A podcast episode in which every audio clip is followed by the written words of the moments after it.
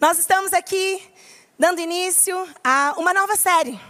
Já se passou o mês de janeiro. Você piscou e janeiro já foi. Você percebeu? Janeiro foi embora, mas janeiro nos deixou marcas de um discípulo de Jesus. Quanto, quantos aqui estão mais parecidos com Jesus depois da série de janeiro? Glória a Deus, eu vejo poucas mãos levantadas, mas eu creio que a partir desse mês muitos mais vão ser transformados à semelhança de Jesus. Durante todo esse ano, nós vamos falar sobre ser discípulos. E uma característica do discípulo é aquele que segue o mestre. E essa é a nossa série de fevereiro e também de março. Siga o mestre. É a nossa série para falar um pouquinho sobre aquilo que Jesus deixou de orientação, de instrução. E nada melhor do que meditar na passagem tão preciosa, no ensino tão precioso de Jesus de Mateus, capítulo 5, 6 e 7, o famoso e conhecido Sermão da Montanha. Esse ensino de Jesus traz para nós aquilo que ele queria revelar a respeito do seu reino. Mateus é um evangelho que relata a glória de Jesus, Jesus como um rei, rei dos judeus, rei das nações. Então Mateus traz essa revelação de Jesus como esse rei supremo. E um rei tem um reinado que parte de uma constituição. Então, quando Jesus, aqui no capítulo 5 de Mateus, começa a ensinar os seus discípulos e aqueles que se aproximaram dele, o objetivo de Jesus aqui era dar uma diretriz, era dar as regras da constituição do reino de Deus. E é sobre isso que nós vamos falar, iniciando hoje, nos próximos meses, porque nós precisamos aprender. Se nós somos discípulos de Jesus e cidadãos desse reino, nós precisamos saber o que é que nós precisamos fazer para a gente poder cumprir aquilo que Jesus nos pediu. Então, sem mais delongas, abra sua Bíblia comigo, Mateus capítulo 5. Nós vamos ler hoje a partir do verso 1 até o versículo 12. Então, se você já está aí com a sua Bíblia, Bíblia aberta, Mateus capítulo 5, nós vamos ler. O verso 1 diz assim: Vendo as multidões, Jesus subiu ao monte e se assentou. Seus discípulos se aproximaram dele e ele começou a ensiná-los. Dizendo então: Bem-aventurados os pobres de espírito, pois deles é o reino dos céus. Bem-aventurados os que choram, pois serão consolados. Bem-aventurados humildes, pois eles receberão a terra por herança. Bem-aventurado os que têm fome e sede de justiça, pois serão satisfeitos. Bem-aventurados os misericordiosos, pois obterão misericórdia. Bem-aventurado os puros de coração, pois verão a Deus. Bem-aventurados os pacificadores, pois eles serão chamados filhos de Deus. Bem-aventurados os perseguidos por causa da justiça, pois deles é o reino dos céus. Verso 11: Bem-aventurados serão vocês, quando por minha causa os insultarem, os perseguirem e levantarem todo tipo de calúnia contra vocês alegrem-se, regozijem-se, porque grande é a sua recompensa nos céus, pois da mesma maneira, da mesma forma, perseguiram os profetas que vieram antes de vocês.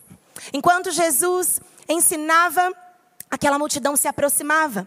A multidão já havia é, ouvido falar sobre Jesus, já tinha ouvido falar sobre os milagres que Jesus havia realizado, já havia é, ouvido falar sobre tudo aquilo que estava acontecendo no, no momento onde eles estavam ali aos pés de Jesus. Então, aquela multidão corre para ouvir o que é que Jesus estava ensinando. E Jesus, então, ele se assenta e ele começa a ensinar. Jesus se assenta e aquilo já era um sinal para os judeus. Porque um judeu sabe que quando um rabino, um mestre, alguém que vai ensinar, ele sempre se senta. E quando ele se senta, ele começa a ensinar porque as pessoas vão chegando perto dele para aprender. Então, quando Jesus se assenta, os discípulos se aproximam, porque eles sabem que naquele momento algo especial vai acontecer. Um ensino especial vai acontecer. E então, Jesus senta os discípulos se achegam e a multidão está ali ao redor de Jesus, naquele lugar. E Jesus escolhe propositalmente um lugar onde a acústica era favorável, para que a sua voz chegasse àquela multidão que estava ali para ouvi-lo. E Jesus começa esse ensino dizendo: bem-aventurados, felizes. Então, a esperança daquela mensagem era uma mensagem muito positiva. Felizes, bem-aventurados, muito felizes são. E aí Jesus começa a ensinar algo que talvez a multidão estava ali por causa das mãos de Jesus, pelos milagres que Jesus estava fazendo, porque eles queriam que as suas necessidades fossem supridas. Muitos estavam ali porque queriam talvez a multiplicação do pão, muitos estavam ali porque queriam uma cura física, muitos estavam ali porque queriam uma provisão de Jesus, muitos estavam ali porque achavam que Jesus ia tomar o reino e aí eles iam é, sair daquela subjugação de, de Roma. E aí aquelas pessoas se aproximavam de Jesus para ouvi-lo nessa expectativa. E quantas vezes eu e você viemos aqui, para esse lugar, exatamente com a mesma expectativa? O que é que Jesus pode fazer por mim? Será que Jesus pode prover financeiramente aquilo que eu preciso? Será que Jesus pode me curar? Será que Jesus pode melhorar a minha condição de, de família? Será que eu posso me casar? Muitas vezes é nesse sentido que nós nos aproximamos para ouvir Jesus. E hoje, a palavra de Jesus para nós é bem-aventurados, felizes.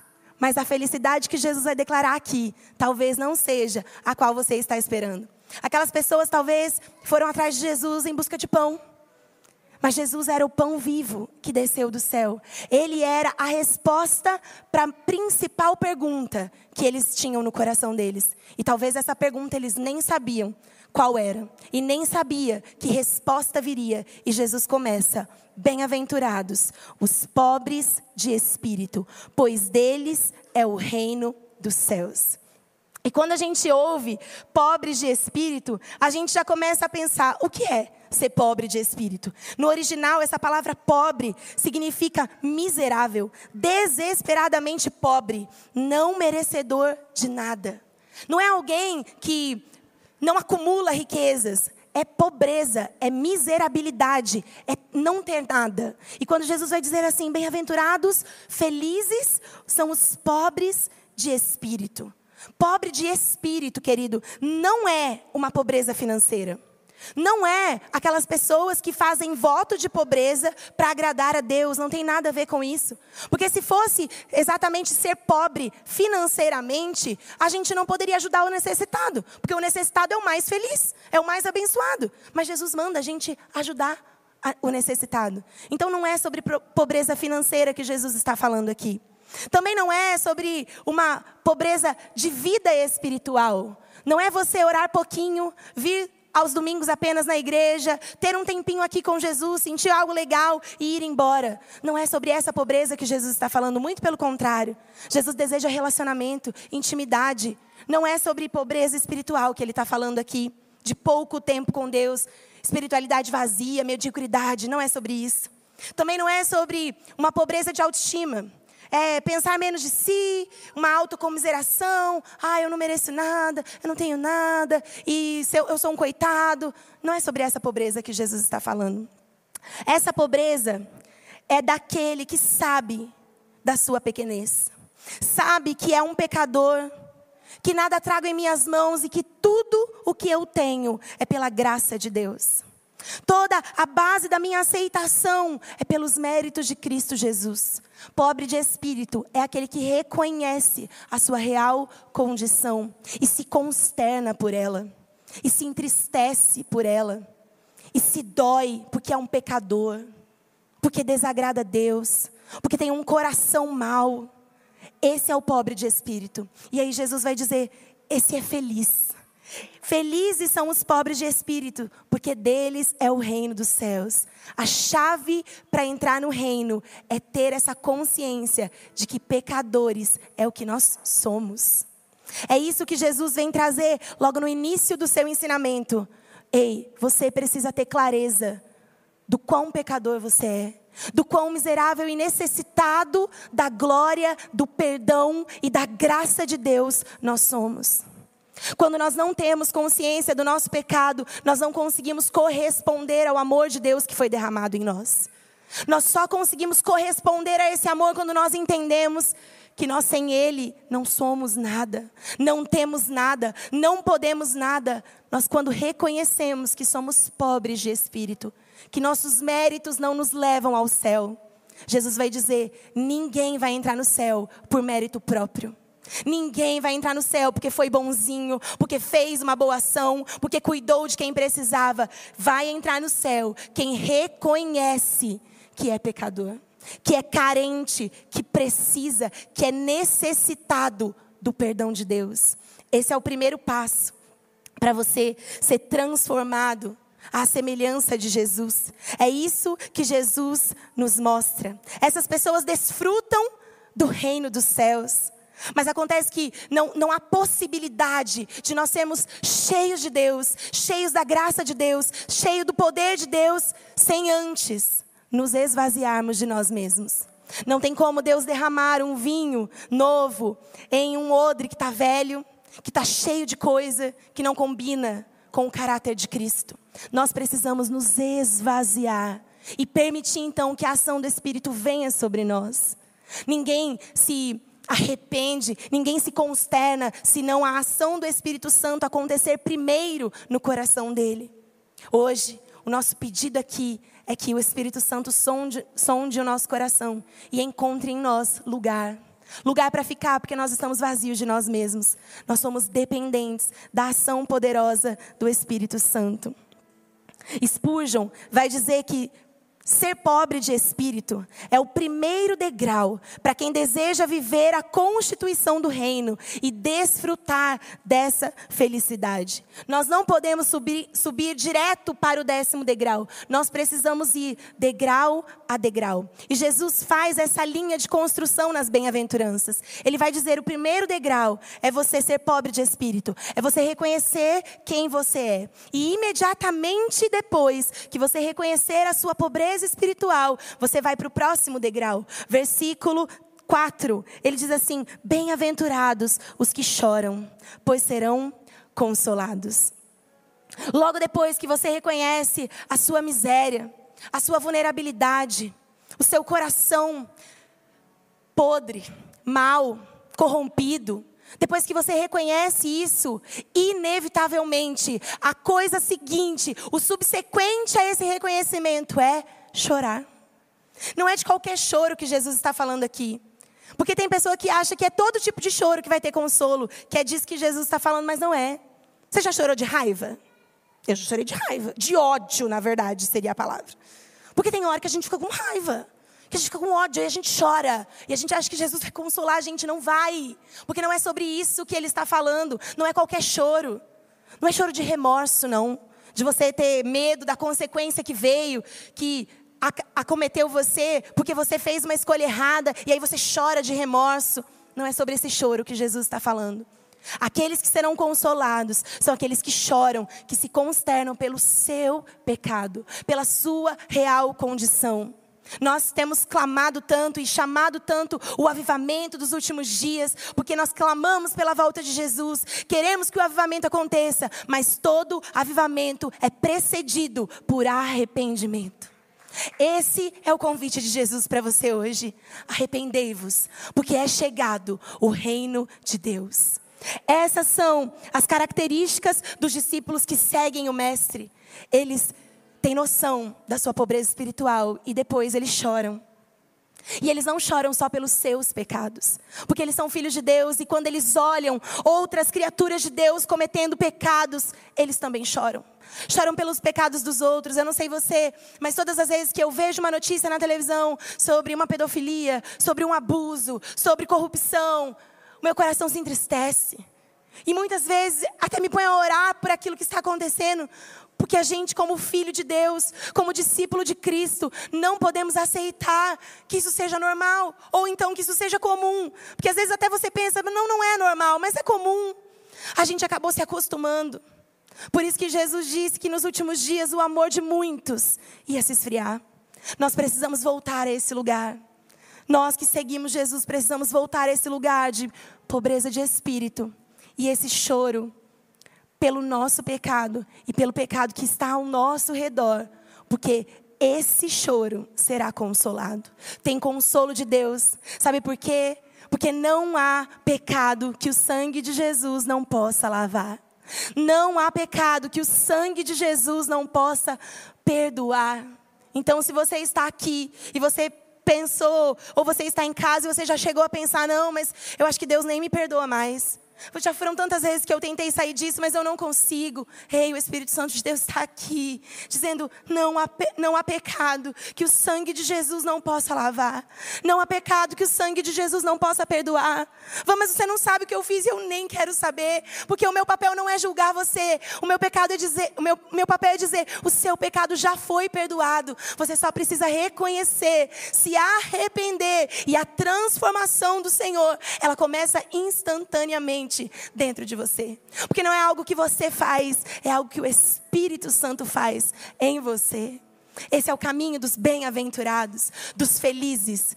São pobres de espírito, conhecem sua condição e depois choram pelo seu pecado, pelo pecado dos outros e recebem consolo. Por isso eles são felizes. E então Jesus continua, verso 5.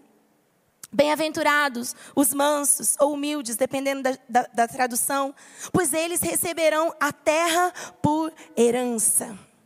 Essa característica do feliz, ser manso e ser humilde, é oposto àquilo que o mundo prega. Porque ser manso é, é ter a força sob controle, é você ter razão, mas escolher ser feliz e não discutir. É você ter o direito, mas você abrir mão do seu direito para não ter conflito, para não ter confusão, porque você entendeu que você não precisa ficar brigando, reivindicando. Um filho de Deus que segue o mestre é humilde e é manso. Tem a sua obediência em tudo aquilo que Cristo lhe ordena. E ele entende que ele não precisa reivindicar nada. Porque as escrituras vão dizer que os mansos herdarão a terra. Na verdade, a gente acha que quem conquista a terra é porque luta, porque guerreia, porque batalha, porque vai para frente. E na verdade, Jesus está falando assim: seja manso. A terra vem por herança, porque na mansidão você está semelhante ao Filho Jesus. E em Cristo nós somos cordeiros da, da glória e das graças que Deus derramou sobre o seu Filho e elas nos alcançam. E nós somos refrigerados por esse amor de Cristo Jesus, porque nós somos cordeiros com Cristo e nós herdamos aquilo que Ele prometeu. Então, bem-aventurados são os mansos, porque eles herdarão a terra. Pare de reivindicar os seus direitos. Pare de ficar lutando, brigando com as suas próprias forças para que a situação aconteça da forma que você acha que ela deveria acontecer. Escolha ser justificado por Jesus. Escolha sair de cena e deixar com que Deus te justifique. Seja manso e humilde, como era o Mestre. Versículo 6. A consequência, então, subimos um degrau. Pobres de espírito, aqueles que choram e recebem consolo, aqueles que são mansos, e humildes como Jesus que vão herdar essa terra. E depois, verso 6: Bem-aventurado os que têm fome e sede de justiça, pois serão satisfeitos. Essas pessoas que vão subindo esses degraus são felizes e cada vez mais felizes, porque elas entendem que as coisas espirituais são muito mais importantes em detrimento das coisas naturais. As pessoas entendem que a sua relação com Deus é o suficiente para que a justiça dele seja estabelecida.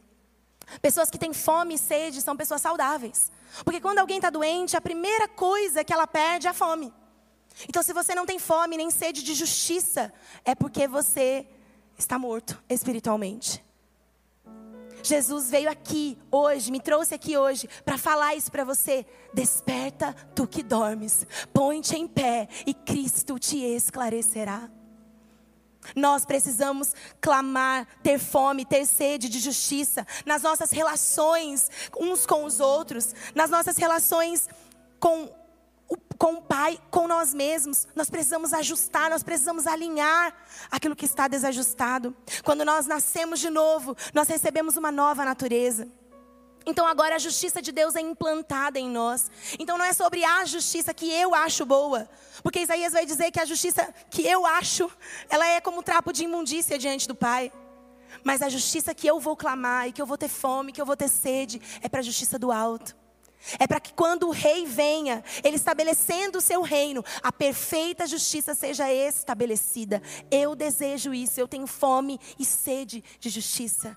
Então, o discípulo de Jesus que segue o mestre, ele vai andando então nesses degraus, pobre de espírito.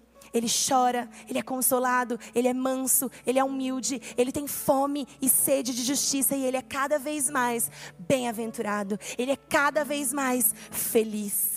E então no verso 7, Jesus vai dizer que bem-aventurados são os misericordiosos, pois obterão misericórdia.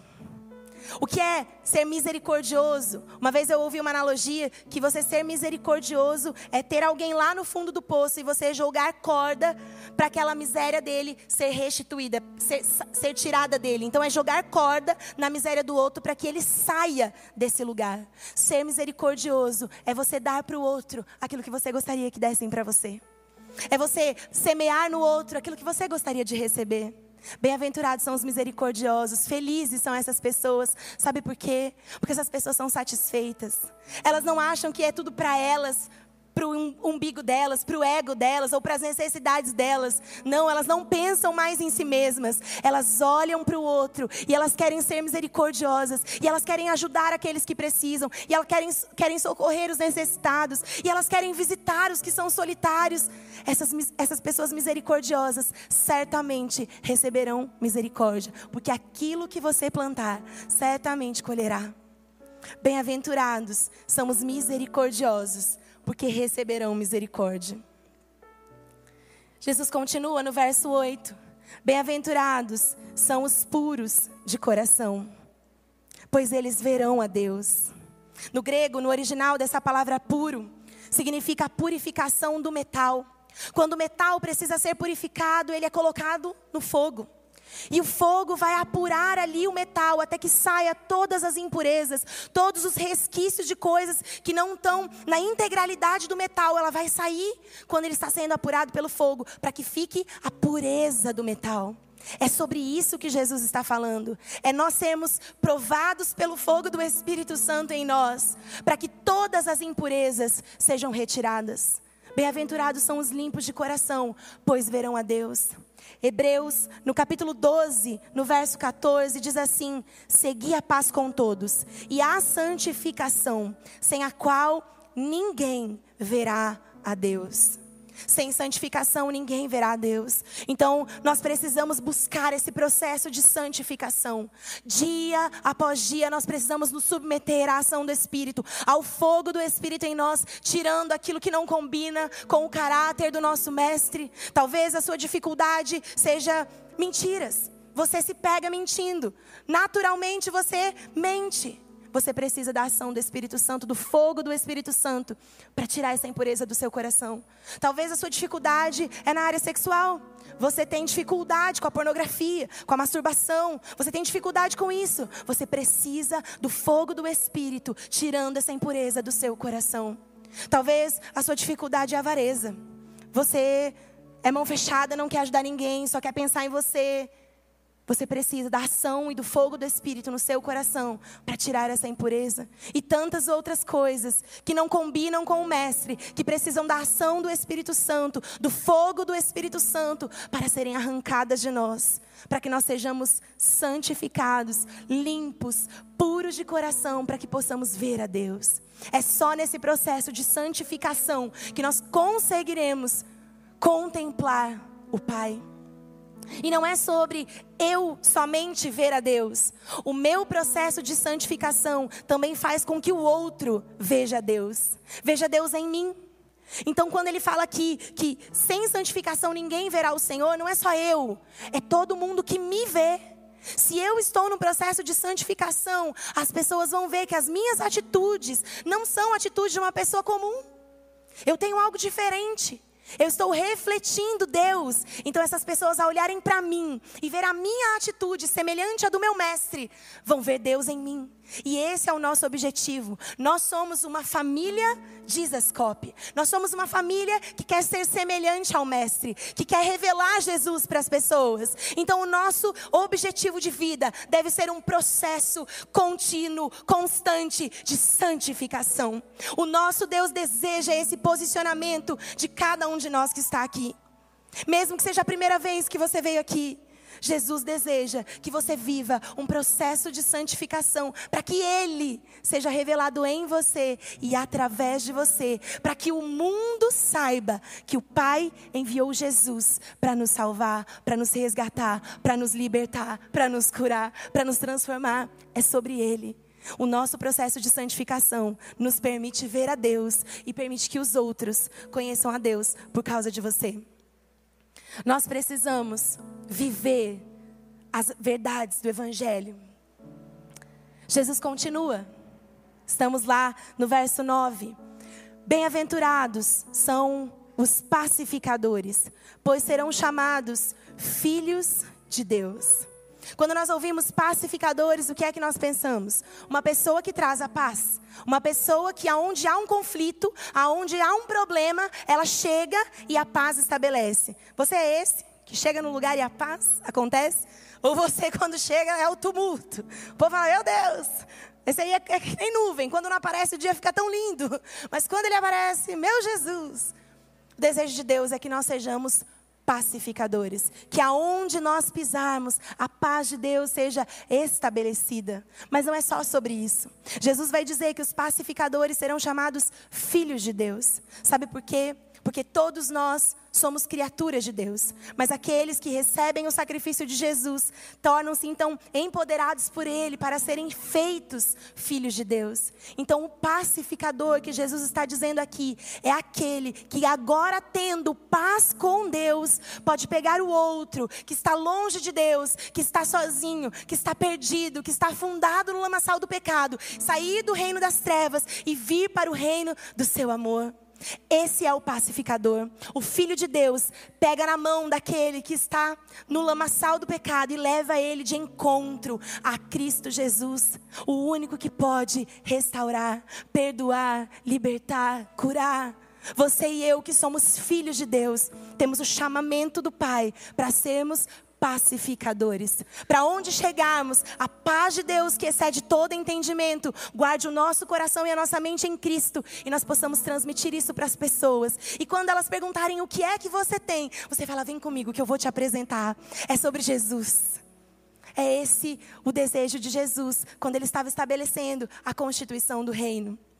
Você sabe que eu fico muito preocupada em, em compartilhar o evangelho, em falar sobre Jesus. E aí no meu trabalho, eu trabalho no mesmo lugar há 15 anos, e eu sempre peço para Jesus assim: "Ah, Deus, me ajuda porque eu quero transmitir, eu não quero ser um agente secreto aqui, eu não quero ser 007 no meu trabalho. Eu não quero que as pessoas falem assim: "Ah, você é crente, eu ah, não vou na igreja". Não, Jesus, eu quero ver, realmente viver isso. E aí, em todo esse, todos esses anos, eu, fico, eu ficava pensando, Jesus, eu preciso convidar o fulano para ir na igreja. Preciso convidar a fulana para ir para a igreja. E aí eu tinha meio que vergonha, né? Eu falei assim, oh, vamos na igreja comigo? Do nada a pessoa brota, vamos para a igreja? E aí, um dia eu orando sobre isso, porque eu ficava pensando, Jesus, o Senhor me disse para fazer isso, mas eu não sei como fazer. E aí Jesus me disse assim, Van, eu não preciso que você fale, vamos para a igreja comigo. Eu preciso que você seja a igreja. Eu preciso que você seja um discípulo meu lá no seu trabalho. Porque as pessoas vão ver algo em você. E eles vão ter sede. E eles vão ter fome. E aí você pode pegar na mãozinha deles e encontrá-los nesse caminho. E levá-los né, a esse caminho. E várias vezes isso já aconteceu. Toda vez que dá uma treta na vida pessoal, assim, de algumas delas que estão lá trabalhando comigo, ou às vezes até no nosso trabalho, elas me procuram. Vamos, você não sabe, aconteceu tal coisa. Nem sei porque eu estou te contando isso. Eu falo, eu sei. Eu sei que agora é a minha oportunidade de falar de Jesus. E aí elas dizem isso. Ai, eu não sei como você conseguiu fazer isso. Como que você teve essa atitude. Ai, eu não sei o que acontece, mas eu gosto tanto de conversar com você. Eu sei que não é sobre mim.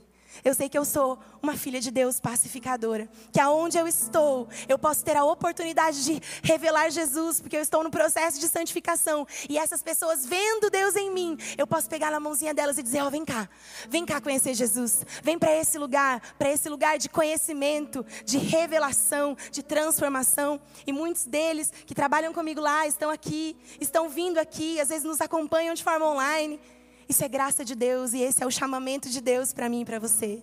Nós somos filhos de Deus. Nós precisamos sair do comodismo. Sabe, todas as vezes que eu pensava, ah, eu tenho que evangelizar. Aí eu pensava, ah, eu tenho que ir na rua e falar de Jesus. Eu tenho que ir no farol escrever lá, Jesus, na plaquinha.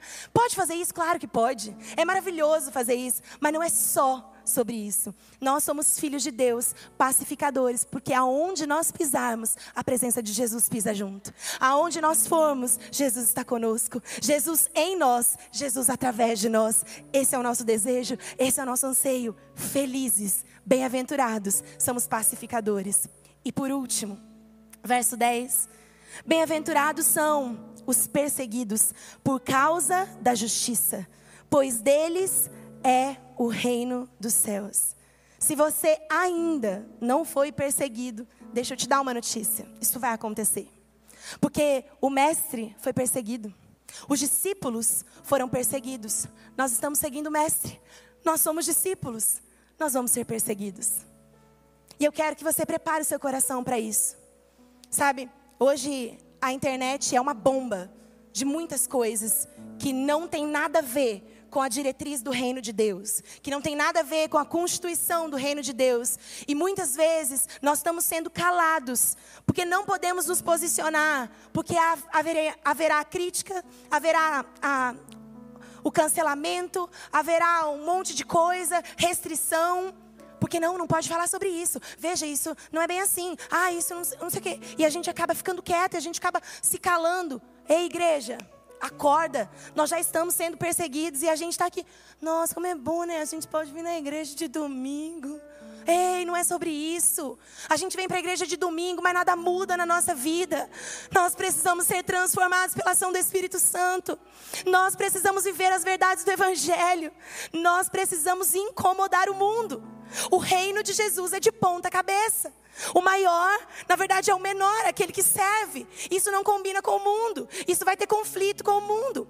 Aquilo que Jesus disse que é pecado, nós não podemos ser coniventes. A gente precisa se posicionar e não precisa ter medo da perseguição, porque bem-aventurados, felizes são esses que vão ser perseguidos por causa do evangelho. E eu quero ser contada por Jesus nesse lugar. Eu vou entrar no reino. Ele diz assim: são deles o reino. E não sei se você percebeu, mas a gente começou falando que o pobre de espírito dele é o reino.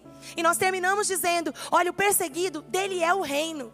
Porque a pessoa que entendeu que não tem nada, que ela é dependente de Jesus, quando ela chega lá e ela vai ser perseguida, não tem problema, porque não é sobre mim, é sobre Ele.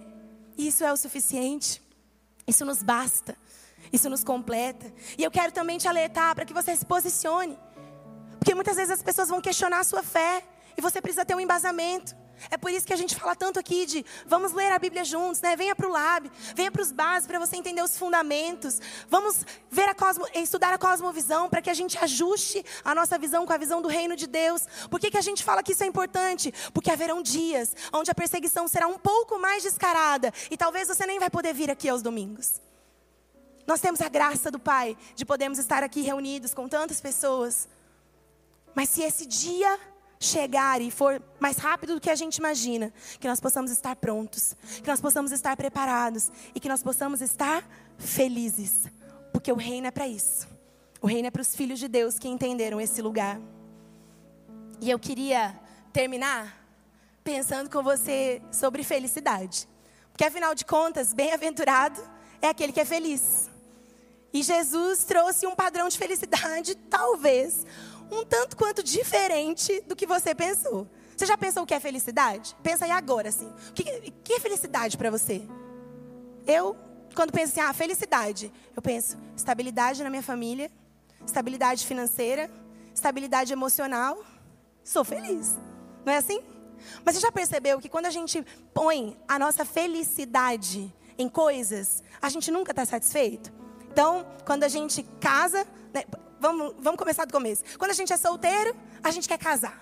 Aí a gente agora vai ser feliz, que casou. Aí você percebe que muitos problemas acontecem depois que você casa. Aí você fala, ai meu Deus, como é difícil ser casado. Ai, não sei por que eu pensei isso. E aí você fala, não, Jesus, me ajuda aqui a ser feliz no meu casamento. Beleza. Aí agora você está feliz no seu casamento. Aí Deus manda um filho, né? Porque quem casou tem que ter filho, né? Aí tem filho. Aí você fala, nossa, que bênção ter filho. Aí você descobre que ter filho tem certos desafios.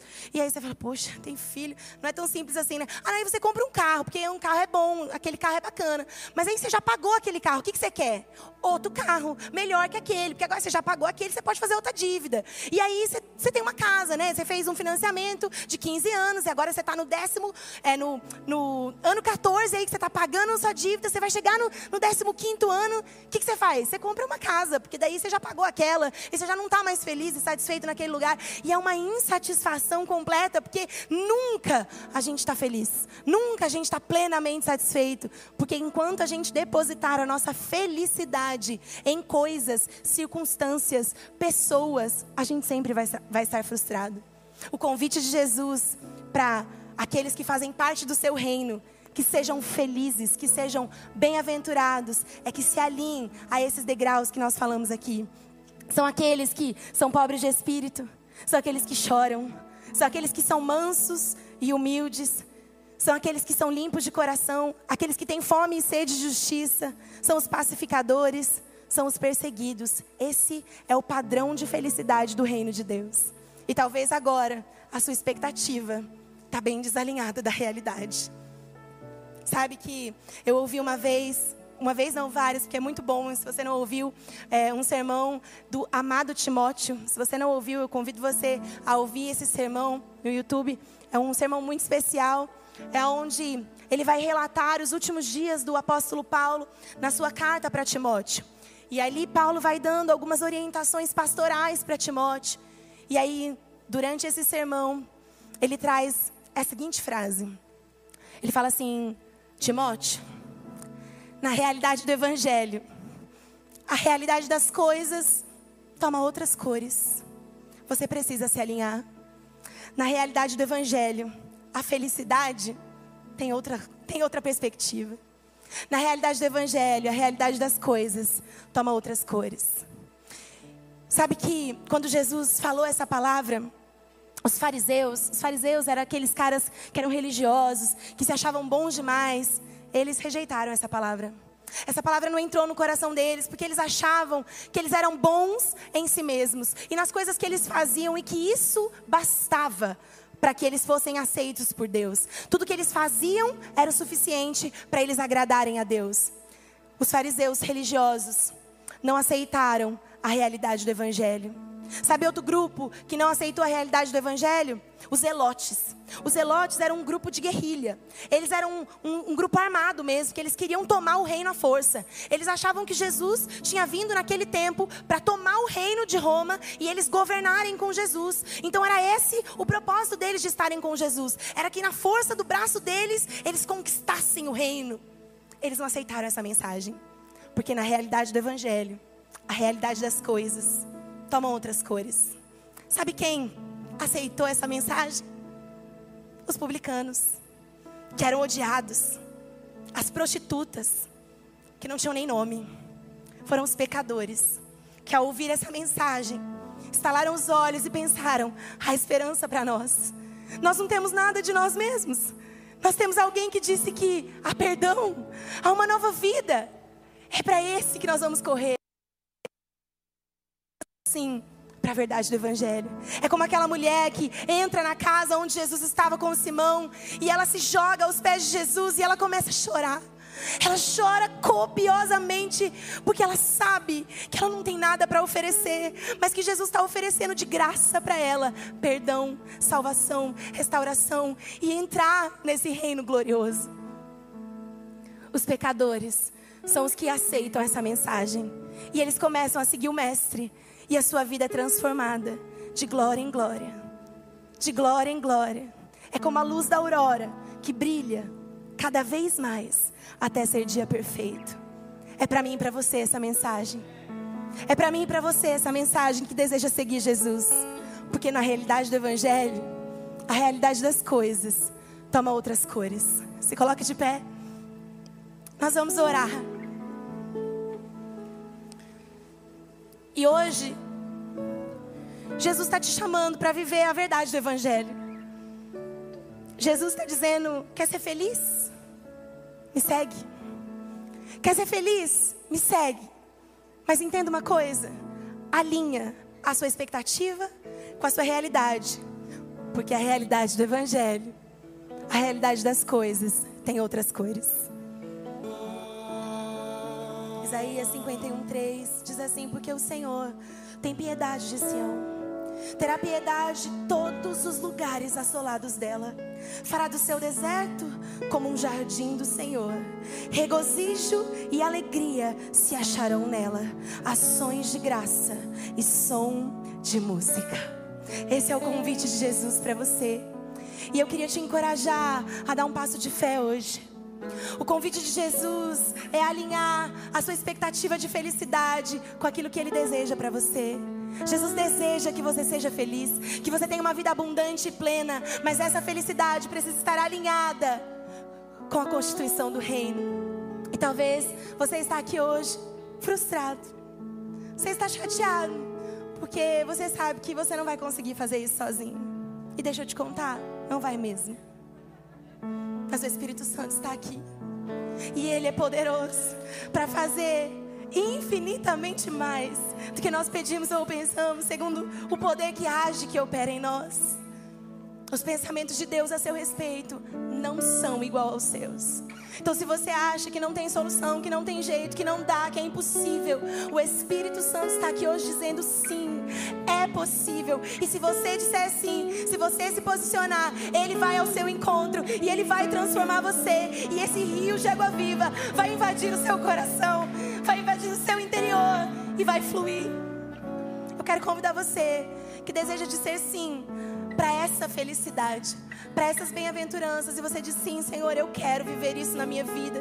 Se você puder vir aqui à frente, aos pés de Jesus, nós vamos orar juntos. Nós vamos orar com você, nós vamos orar por você. Você que deseja perdão, restauração e alinhamento dessa expectativa, vem aqui aos pés de Jesus.